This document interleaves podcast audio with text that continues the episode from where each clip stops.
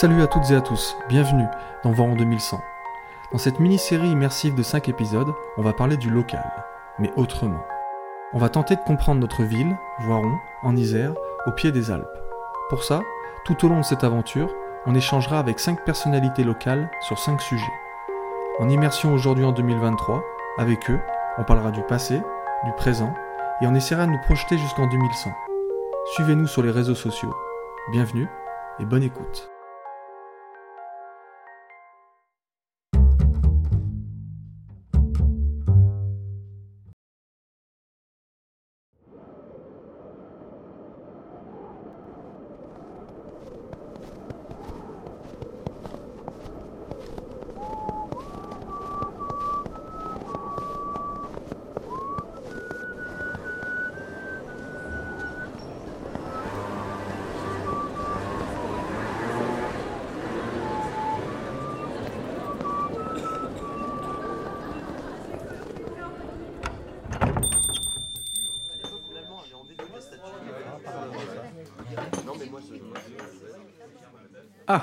Salut Louis, je suis content que tu aies pu venir. Bon, comme tu le sais aujourd'hui, on va interviewer Martin Carnigno. C'est un peu le pape des commerçants de la ville. Il a été président des commerçants de Voiron, ancien commerçant, ancien chef d'entreprise. Donc je suis super heureux que tu puisses venir avec moi dans la salle en bas. On va lui poser quelques questions.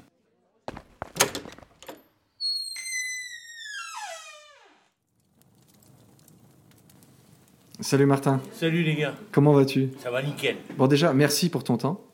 Je vais juste me décaler de la cheminée. Voilà. Donc comme tu le sais, on vient te poser des questions sur le commerce de proximité. On va parler du passé, du présent et du futur. Dans le passé, quel type de commerce tu pouvais voir à Voiron dans les années 80, 90, 2000 Et quel changement tu as pu constater entre hier et aujourd'hui? Quel changement il y a eu? Euh, un, un petit exemple, quand je suis arrivé en 1974, il y a une rue, elle y existe toujours, c'était la rue des terreaux. Tout le monde la connaît, la rue des terreaux à Voiron, c'est Ouais. une rue très commerçante, on la connaît. Dans cette rue, en 1974, quand je suis arrivé, il y avait quatre épiceries. Quatre épiceries. Aujourd'hui, la rue des terreaux existe toujours, il n'y a plus d'épicerie, mais par contre, il y a de la téléphonie qui n'existait pas avant. Ça, c'est un exemple. C'est-à-dire que le commerce, Voiron a toujours été une ville commerçante. La seule différence, c'est qu'il y a une transposition de commerce. Aujourd'hui, il n'y a plus de droguerie à Voiron. Moi, quand je suis arrivé, il y avait 5-6 de drogueries. 81 bars, oui, il y avait plus de 80 licences 4 sur Voiron. Aujourd'hui, si on en compte une vingtaine, c'est le maximum. Mais ça, c'est parce que c'est la, la société qui veut ça, parce que euh, les bars euh, ne gagnent plus assez leur vie pour euh, pour faire euh, du, du bénéfice et, et vivre. Donc, euh, ben, on arrête le, le, le bar, on vend la licence et on vend à une agence immobilière. En 74, il n'y avait aucune agence immobilière. Il y avait quelques banques, mais elles, elles n'étaient pas placées. Il n'y avait pas, euh, euh, c'était pas le même commerce, c'était du commerce. Et pourquoi Voiron était ville forte du commerce? Parce qu'il y avait de l'industrie. L'industrie qui amène euh, des, des ouvriers, des ouvrières, comme on a eu, comme on le voit dans, dans les tissages. Il y avait beaucoup de tissages. L'usine Rossignol et la clinique, il y avait aucun, aucun commerce à l'époque. Aujourd'hui, on y va, euh, tu commences à avoir des commerces. Il y a une pizzeria, il y a une agence immo- euh, immobilière, il commence à y avoir euh, quelques commerces. Euh, voilà, le, le commerce existera toujours. Le commerce, c'est, c'est, ça fait des mi- millénaires qu'il existe. Le commerce, euh, on, on le voit dans nos livres d'histoire. Le commerce, il y a- c'est quoi? C'est l'échange. Le commerce, c'est quoi? C'est la demande, l'offre et la demande. Si tu as une offre et que tu as une demande, de, de suite, il y a le commerce. Ouais, donc comme tu dis, la société, elle change, la demande, donc, elle évolue, l'offre, elle s'adapte, et on constate un changement de- dans la typologie de ces commerces. Mais est-ce que tu, tu vois ce changement de, structurel de, de société? Bien sûr, je veux pas jouer le vieux, le vieux con, hein, quand même, parce que euh, de dire que c'était mieux avant, c'était pas mieux avant, c'était bien. On, on s'est amusé, on en a profité, on a rigolé, on a fait des, on a, on a fait des, des, des- des tas d'anecdotes, des déguisements, des, Ouais, alors en parlant de ça, tu m'avais raconté une anecdote qui m'avait bien fait marrer. C'était euh, l'anecdote sur Bernard Tapie. Est-ce que tu peux la raconter à Louis, s'il te plaît? Tapi faisait du théâtre. Et il était passé au, grand angle. Je crois que c'était dans les années 2004, le 8 ou 9 janvier, il faudrait réfléchir. Avec euh, l'association, le Jazz Club, étant donné que nous étions une, association culturelle, nous avions euh, droit à tenir la buvette du Grand Angle. À ce titre-là, euh, nous avions pris la buvette du Grand Angle. Et comme moi, j'étais un petit peu du métier dans, la restauration et le bar, euh, le, jazz club m'a dit Tu t'occupes de la buvette? Oui, oui. Puis le soir, il venait m'aider à servir. Et à 5 heures de l'après-midi, je vais au Grand Angle préparer, remplir les frigos, les boissons et tout. Là arrive le producteur de la pièce de théâtre à la personne de Gilles Marcos, qui est une grande personnalité à voir. Gilles Marcos me dit Ah, mais tu es là, toi Oui, j'ai oui, c'est moi qui tiens la buvette, toi, c'est bien. Et dit, tu vas où Il me dit, ben, je veux voir Tapi. J'ai mais il est là. Il me dit, oui, tu veux le voir J'ai dit, ouais, j'aimerais bien le voir, lui serrer la main. Ben, viens avec moi. Et il m'emmène dans la loge de monsieur Bernard Tapi, au fond du Grand Temple. On arrive, il tape à la porte, toc toc, entrez. Je rentre, paf, Bernard Tapi. Alors, euh, Gilles lui fait la bise, salut mon Bernard, salut mon Gilles, ça va? Tiens, je te présente Martin, c'est le président de Voiron. Il ne dit pas que je suis président des commerçants, il dit juste, c'est le président de Voiron il, peut tout pour toi avoir. Si tu veux un hélicoptère, tu le fais atterrir dans le théâtre. Bon, je dis non, mais il plaisante. Je lui serre la main, je dis, monsieur Tapi, je suis impressionné de vous serrer la main, un grand monsieur comme vous. Et il me dit, détends-toi, garçon, détends-toi. Très bien, asseyez-vous, il nous paye un verre d'eau, on discute euh, théâtre, pourquoi il joue au théâtre. C'est un gars qui est passionnant. Euh, j'étais surpris de sa personnalité, ce qui dégageait et tout, dans la loge et tout. Et à un moment donné, on se lève pour le laisser et il nous dit Est-ce que euh, on va manger au restaurant ce soir? Gilles lui dit Oui, on va à la petite bouffe à Saint-Nicolas de Machin. Il me regarde, me fait C'est bien. Je dis c'est parfait. C'était le restaurant Gilles Marcotte. Euh, il y a des filles oh, je Bah non. il me dit Je peux pas avoir une fille à côté de moi pour manger, une belle fille. Et Gilles Morin me fait, t'as quelqu'un Il me fait, bah oui, toi, tu, moi je veux pas d'hélicoptère, je veux une belle fille, t'as compris? Je veux une belle fille à côté de moi pour manger. Je veux pas la bourriquer, ta gonzesse, je veux juste une belle fille. Ok, ok, monsieur Tapi, bah on va voir. Et euh, il me dit, bah si tu la trouves avant 7 heures, tu me l'amènes. Si c'est après 19 heures, c'est pas la peine de venir me déranger. Je dis, ouais, ok, pas de problème. Je sors. Gilles me dit, démerde-toi, il lui faut une fille. Je dis, ouais, mais oh, attends, oh, euh, c'est 5h30, hein. Je... Il me dit, débrouille-toi, débrouille-toi. Je prends mon appareil photo téléphonique. Je regarde mes contacts et je trouve, je tombe sur une fille, une commerçante bien sûr, qui une semaine avant, je l'avais rencontrée dans la rue, divorcée bien sûr, très jolie, une super belle fille. Elle avait à peu près 30 euh, et quelques années, 35, 40 ans. Je l'appelle et elle me dit, quand je l'avais rencontrée, elle me dit, j'aimerais bien faire euh, une fête avec toi, parce que bon, on était un peu réputés pour faire la fête. Je lui dis, OK. Je l'appelle, je lui dis, tiens, euh, tu es chez toi ouais. C'était un lundi soir. J'ai dit, euh, tu fais quoi ce soir? Rien. J'ai dit, est-ce que tu veux venir? Je te fais manger avec Bernard Tapie. Elle me dit non. J'ai dit, oui, avec, euh, à côté de Bernard Tapie, tu viens, mais où? Au Grand Angle. Tu viens, là, je t'attends. Si tu viens à 27 heures, je te présente Bernard Tapie dans sa loge. Et ce soir, on mange ensemble avec Bernard Tapie. Elle me dit, j'arrive. Je dis, bon, mais tu t'habilles bien, hein, tu te fais coquette et tout. Tu es mhm. déjà jolie, tu t'habilles et tu viens. Au bout d'un moment, on entend les talons aiguilles arriver, tac, tac, tac, dans le grand angle. Elle arrive, et euh, les, gens du Jacques Club étaient là, et ils me disent euh, Dis donc, tu, joues le proxo là? Je dis Mais non, c'est une copine, elle veut faire la fête, on va faire la fête. Et je l'emmène, je la prends par la main, je dis Ben viens, on va voir Tapi. Et en y allant, en traversant le grand angle, elle me dit Ouais, mais attends, moi je veux pas. Je dis Non, non, mais t'inquiète pas, Tapi, il est bien, il, il te touchera pas. Hein promis. Elle me dit, oui, mais euh, tu viens avec nous. Oui, oui, oui, oui, je serai avec toi, t'inquiète pas. Euh, non, mais Tapi, il est correct. Euh, non, non, il te touchera pas. Attention, je... non, non, non, non, viens. Et on y va. On rentre, on tape à la porte. Ouais Et la porte s'ouvre. J'ai dit, monsieur Tapi, voilà, je vous présente votre fiancé de ce soir pour manger au restaurant. Voilà, je ne dis pas le nom, mais et, je lui dis, monsieur, monsieur Tapi, voilà. Et là, il me dit, il me regarde et il me dit, impressionné. C'est moi qui suis impressionné. Quand la pièce a été finie, Bernard Tapie il est venu au bar et m'a dit euh, Ma fiancée est là Je dit oh, Bien sûr. Il me dit, garçon, euh, bravo, euh, on y va. Euh, il me dit, tu la montes ou J'ai dit, oui, c'est moi qui l'emmène, ne vous inquiétez pas. Et on est se retrouvé au restaurant, on était quatre. Le président du jazz club, Jacques, une fille qui m'aidait à la buvette, Myriam, moi et la fille de, qui servait de fiancée de tapis. Et on a commencé à parler dans la soirée. Bon, ça s'est un petit peu mal terminé parce que il avait des problèmes à l'époque avec la tournée des des producteurs, le fils du producteur, enfin je sais plus qui, qui avec euh, le metteur en scène et tout, ils se disputaient un petit peu et ils sont venus le, chercher, ça l'a énervé, il s'est levé, il est parti, il nous a laissé comme ça au restaurant et après il nous a fait rappeler avec la fille et moi, on a été dehors et il m'a dit euh, écoute je t'en veux pas, tu es un super mec, je peux pas rester, tu as vu les problèmes que nous avons dans notre troupe, je ne supporte plus, je suis obligé de partir euh, je me rappellerai de toi. Euh, et la fille, viens, je te fais un gros bisou. Tu es formidable. Continue d'être belle comme tu es. Et il est monté dans ses Mercedes et on l'a plus revu. Ouais, et ensuite, tu as eu des nouvelles?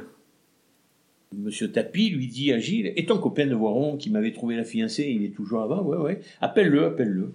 Et Gilles m'appelle, j'étais à la cafétéria. Il me dit Je te passe quelqu'un. Allô, c'est Bernard. Euh, Bernard, bah, tapis, oui. Ah, bonjour. T'es où, t'es où? Mais je suis à Voiron. Bah, viens, viens, on t'entend. On marche à Marseille, tu viens. Ah, sinon, monsieur Tapis, je suis à Voiron, il pour trois heures de route. On t'entend, tu viens, tu prends ta voiture, tu viens. Je t'attends. Euh, je me rappelle de toi. Je dis non, monsieur Tapis, on aura peut-être l'occasion un jour. Pas ce soir, c'est minuit, je prends pas la route. Merci Martin. Maintenant, on va passer au présent est-ce que tu peux nous donner une définition d'un commerce de proximité? Un, commerce de proximité où tu n'as pas besoin de prendre ta voiture pour y aller. Par exemple, tu prends l'exemple de Voiron, euh, tu prends Carrefour, c'est rare que tu aies à pied à Carrefour, du centre de Voiron.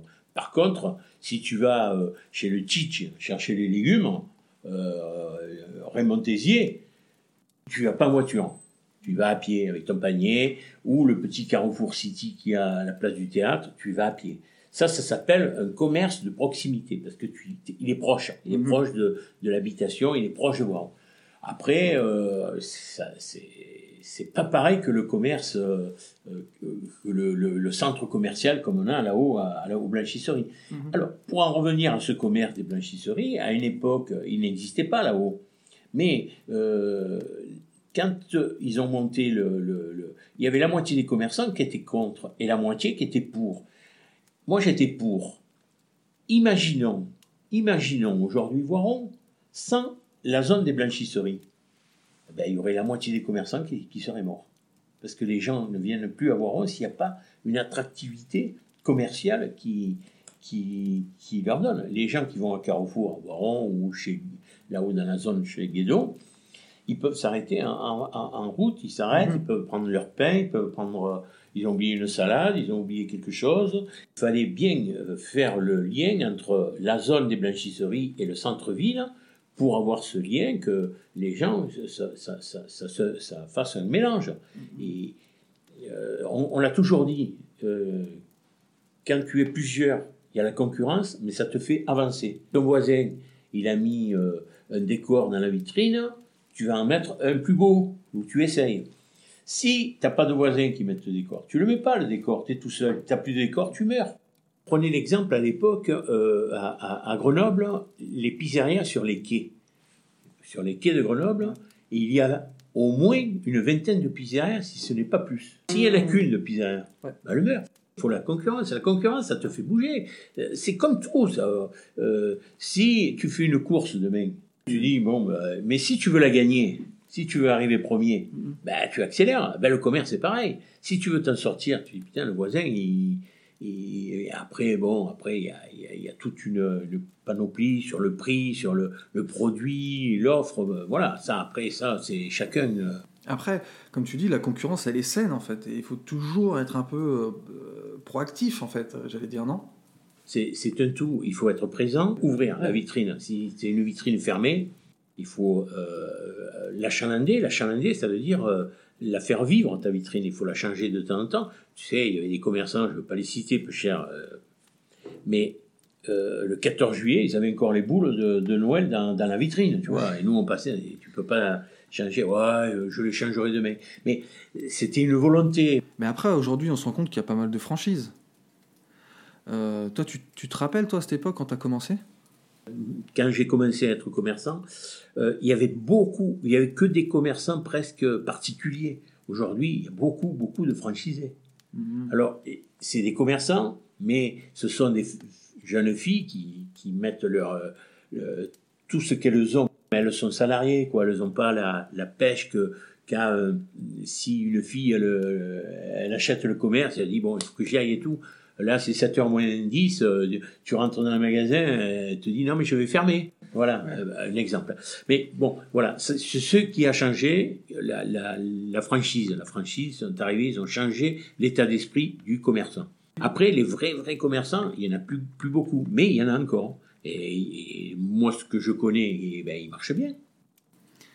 Et euh, alors, pour les franchisés ou pour les, particuliers, est-ce que tu aurais une, recette qui marche? Une ratatouille, rien qu'avec des tomates, elle ne sera pas bonne. Mais par contre, si tu y mets des aubergines, des courgettes, des oignons, euh, ça, sera meilleur. Mhm. Tu comment Eh bien, un commerce, c'est pareil. Si tu as le produit, mais que tu n'as pas l'enseigne, que tu n'as pas la vitrine, que tu n'as pas euh, l'accueil, que tu, tu eh ben, ça marche pas.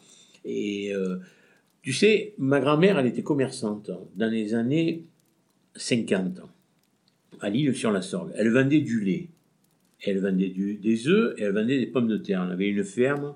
Un jour, j'avais 4 ans elle, euh, elle m'emmène dans son petit magasin. Elle ouvrait le matin à 6 heures, elle le fermait à 9 heures, et elle ouvrait le soir à 6 heures, elle le fermait à 9 heures.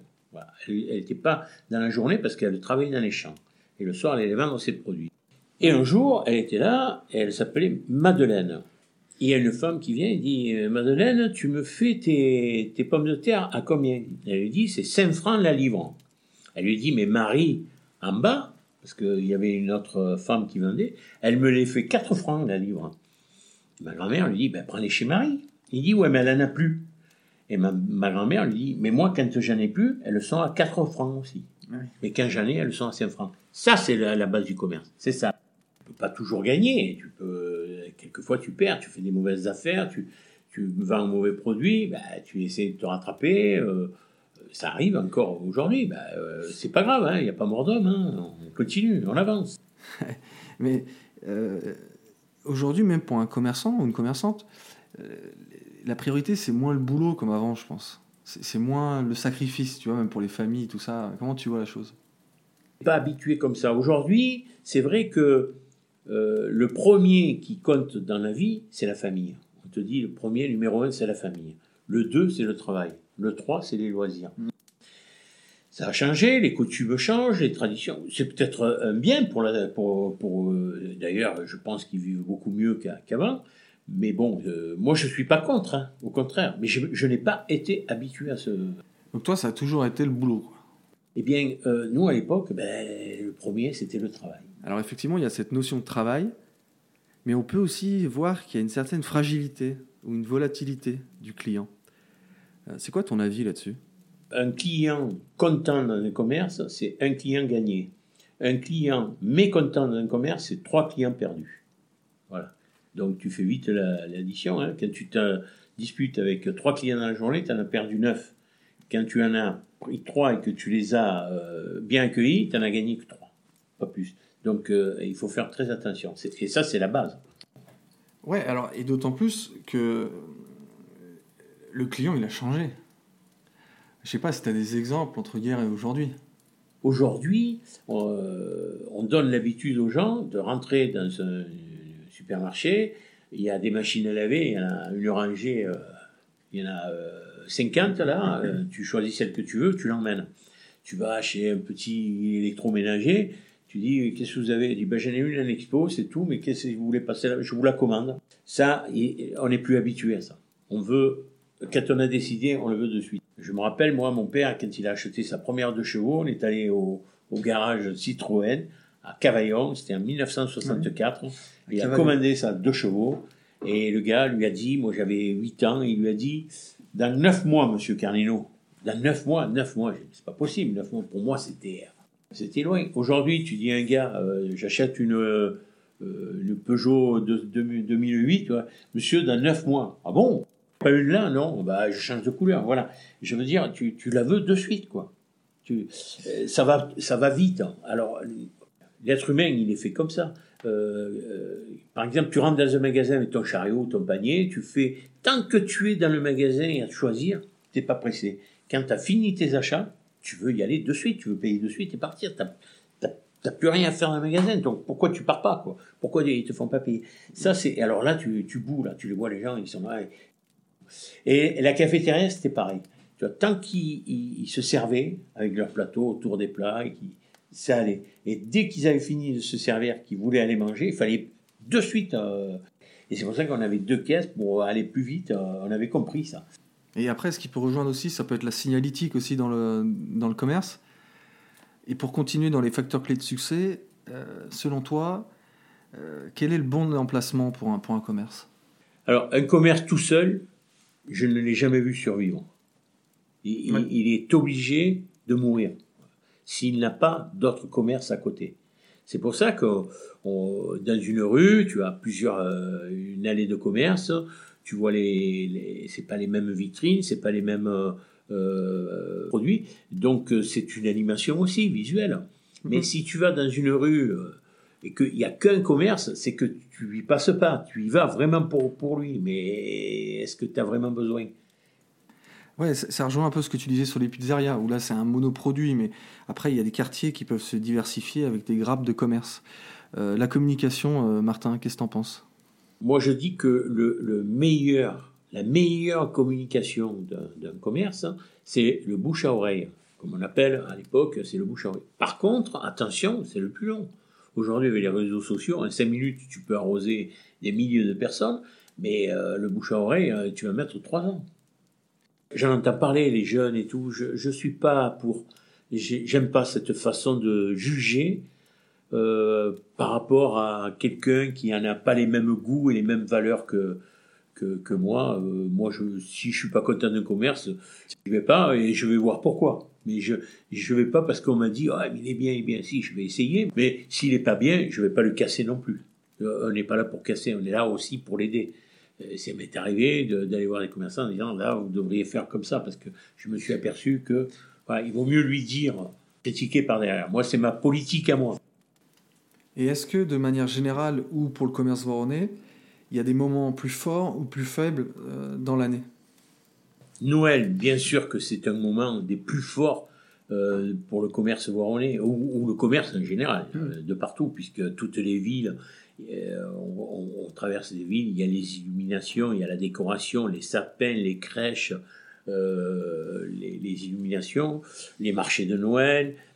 Et pourquoi? Ben Parce que Noël, bon, d'abord, c'est une grande fête, hein, quand même, euh, quoi qu'on en, dise, c'est une très grande fête pour les enfants. Les enfants, c'est quoi? C'est les, c'est les, les dieux des parents, donc on leur fait plaisir. Donc, et en plus, la fin de l'année, c'est là où on dépense un peu plus d'argent parce que euh, il y a peut-être les primes de fin d'année, le 13e mois, et on fait des cadeaux aux enfants. Donc, euh, ben voilà. Et nous, commerçants, qu'est-ce qu'on fait? Ben, on, met un- on se met un petit peu plus à l'avant pour faire euh, valoir que nous avons, nous aussi, des trucs à vendre pour la Noël, les repas de Noël, les repas du jour de l'an, les réveillons, les décorations, les bougies, les nappes. Et, et- et donc, cette fête, on a beau dire, beau faire, mais elle existe et on fait avec. Euh, Bon, après, il y en a d'autres, hein, mais moins importantes. euh, Noël, c'est le plus fort euh, pour le commerce en général. On arrive après les fêtes, mois de janvier, on repart. Février, ben, on, peut, on peut faire des fêtes avec le Mardi Gras. Les fêtes de février, la chandeleur, les, crêpes. On peut... Après, il y a un peu le mois de mars qui est boiteux. Puis après, on arrive à avril, c'est le printemps qui arrive. Et euh, mois de mai, juin. Et d'ailleurs, à une époque, on faisait les soldes. Maintenant, les soldes, c'est toute l'année. Ah oui. Mais les soldes existaient. C'était janvier et juillet. C'était les deux mois de l'année le plus calme de l'année, puisque en juillet, on préparait les vacances, on partait, euh, on faisait plus d'achats. Et on, fe- on- à l'époque, on faisait les soldes du, du mois de juillet, 4-5 semaines de soldes, au mois de, euh, de janvier et juillet. On était aussi au magasin de, de solder les invendus de toute l'année, ne pas stocker des, des, trucs pendant des années. Alors on les soldait, on gagnait pas d'argent dessus, mais ça débarrassait le, mmh. la boutique. Aujourd'hui, c'est sûr que les, euh, les boutiques, euh, les, les, franchisés n'ont plus ça, non, non, non, font des soldes pour. C'est pas des soldes, c'est des vrais soldeurs. C'était qui débarrassait son, son magasin. Aujourd'hui, il, te, solde des, des, des vêtements neufs. alors, enfin neufs de, de, de, qui sont sortis il y a 15 jours. Que les, les, vrais soldes à l'époque, c'était pour débarrasser le, le, le magasin. Ça, c'était la base des soldes. Les deux mois plus calmes, je dirais que c'est janvier et juillet. Après le reste, chaque commerçant doit, en fonction du produit qu'il a, doit s'adapter au calendrier. Euh, chaque mois, si on regarde, il y a une fête. Tu as la fête des mamans, au mois de mai, la fête des papas, la fête des grands-mères, tu as, euh, je l'ai dit, le Mardi Gras, le Beaujolais, il y a les vendanges, 14 juillet. Euh, je veux dire, voilà. Et qu'est-ce que tu penses du e-commerce? Le e-commerce, c'est un problème pour le petit commerçant. Parce que le petit commerçant, il n'aura pas les moyens de se mettre euh, euh, l'internet quoi chez lui et, livré. Et, Après, il y a peut-être des groupements à faire. Je sais pas, hein, j'y connais pas trop. Moi, e-commerce, euh, je pourrais dire, tu vois, j'ai 68 ans aujourd'hui, je n'ai jamais commandé rien sur Internet. Je ne sais pas faire ou et je ne veux pas faire. Je c'est pas c'est pas mon truc. Je n'ai pas été habitué à ça. Euh, mais je m'aperçois que de plus en plus de gens autour de moi. Euh, oh, ben, je l'ai commandé hier, je l'ai demain. Euh, moi, ça me, ça me blesse un peu parce que je suis commerçant dans l'âme. Mais je le comprends. Après, le e-commerce, il ne faut pas le jeter. Il faut, faut s'en servir. Merci Martin. maintenant, on va parler du futur. Je sais que tu es toujours dans le circuit. Est-ce que tu connais des commerçants qui ont, selon toi, une vision un peu futuristique des choses? On va faire de la pub, ça fait rien. C'est Léo, le salon Léo. Il est euh, avenue François Mitterrand. Je vais en parler parce que c'est un gamin que je suis dans le cadre de Initiative Pays Waronnais. Initiative Pays Waronnais, c'est euh, parce que euh, c'est une association qui aide les jeunes commerçants à se mettre à leur compte. On leur prête de l'argent gratuitement pour une durée de 2-3 ans pour se lancer. Lui, il, a fait une demande, on lui a prêté de l'argent, et après, il faut qu'il ait un suivi par un parrain. Donc, je suis son parrain. Je suis parrain de plusieurs commerces à Boironnet, et je l'ai suivi. Mais la première fois que je l'ai rencontré, euh, ce petit Léo, je lui ai dit quelles sont tes heures d'ouverture? Il m'a dit j'en ai pas. Euh, je ne comprenais pas. Il me dit je ne travaille que sur Internet. C'est-à-dire que si vous voulez, vous, euh, il fait que les femmes. Hein. Si la femme veut se faire coiffer, elle prend rendez-vous, elle sait que demain, à 10h, de 10h à 11h, il aura une femme pour se faire faire les bigoudis, enfin je sais pas quoi. Il ouvre son magasin à 10h, il reçoit la femme, il lui fait son shampoing, il la coiffe, à 11h elle part, il ferme son commerce, il rentre chez lui. Moins d'électricité, moins de charges, moins de, de, temps passé au magasin, il passe son temps que uniquement sur rendez-vous. Et je lui dis, est-ce que tu vas t'en sortir? Il est tout seul, il s'en sort très bien, et il a diminué ses charges par deux. Au début, j'y croyais pas, parce que j'ai dit, mais lui, il va mourir. Et ben non, il s'en sort. Euh, et j'ai reçu aujourd'hui euh, sa trésorerie pour voir poursuivre. Je, je, n'ai qu'à la féliciter. Ça fait un an qu'il est installé, bientôt, là, au mois de novembre. Et il parle de monter un deuxième salon pour Moi, je dis bravo, alors qu'au début, j'y croyais pas. Voilà le nouveau commerce. Ouais, c'est vachement intéressant parce que tu développes ça tout au long de l'épisode, à savoir que le commerçant existera toujours et toute l'innovation sera autour de lui, à savoir que les marchandises ne seront pas les mêmes, la communication ne sera pas les mêmes, le stockage, le, transport. Mais il y a quelque chose qui, je sais, tient à cœur et qui ne changera pas selon toi, c'est l'état d'esprit. L'état d'esprit du commerce et notamment du commerçant. Est-ce que tu peux nous en parler un petit peu, s'il te plaît? À une époque, je donnais des cours, enfin je donnais pas des cours, je donnais des conseils dans une école à Jean Jaurès, à Grenoble, qui faisait du, BTS action commerciale.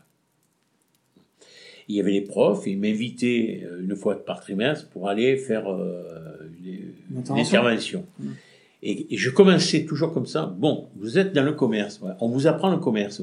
Je me demande ce qu'on vous apprend. Il n'y a rien à apprendre au commerce. Le commerce, ou on l'a, mmh, mmh. ou on l'a pas. Ou on y est, ou on n'y est pas. Déjà, pour être commerçant, il faut aimer, il faut euh, négocier, il faut savoir accueillir et tout. Si tu es commerçant, tu vas y arriver. Si tu n'es pas commerçant dans l'âme, tu n'y arriveras pas. Ouais, c'est ce que tu dis, c'est que l'état d'esprit du commerçant, il est intemporel et même universel. Est-ce que tu aurais un conseil à donner à un commerçant en 2100, même si ça peut paraître très loin? C'est loin humainement, mais c'est proche pour l'histoire. Mais en 2100, je pense qu'il y aura toujours du commerce. Et qu'est-ce que je, je, dirais à un gars en 2100 s'il veut monter un commerce Vas-y. Si toi tu crois pas en ton projet, comment tu veux que nous à côté on y croit Oui, c'est comme aujourd'hui. C'est exactement la même chose. Alors il y aura peut-être le produit qui sera différent, la communication qui sera totalement différente. Euh, peut-être que la livraison aussi sera différente. Euh, on lui livrera avec les drones. Je sais pas, hein, les ventes. Mmh. Euh, peut-être que euh, ça sera tout, euh, comment on appelle ça, euh, en poudre et que tu feras le chauffer dans ta, dans ta casserole d'eau. Enfin, je, je sais pas, j'invente. Mais le commerce restera le commerce. J'avais un conseil à donner au mec. Vas-y, force. C'est merveilleux, Martin. On te remercie pour cet entretien. C'était vraiment cool. N'hésitez pas à nous envoyer vos questions ou si vous avez besoin de conseils, on vous mettra en relation avec Martin. Un grand merci pour votre écoute et à très bientôt pour le prochain épisode. Salut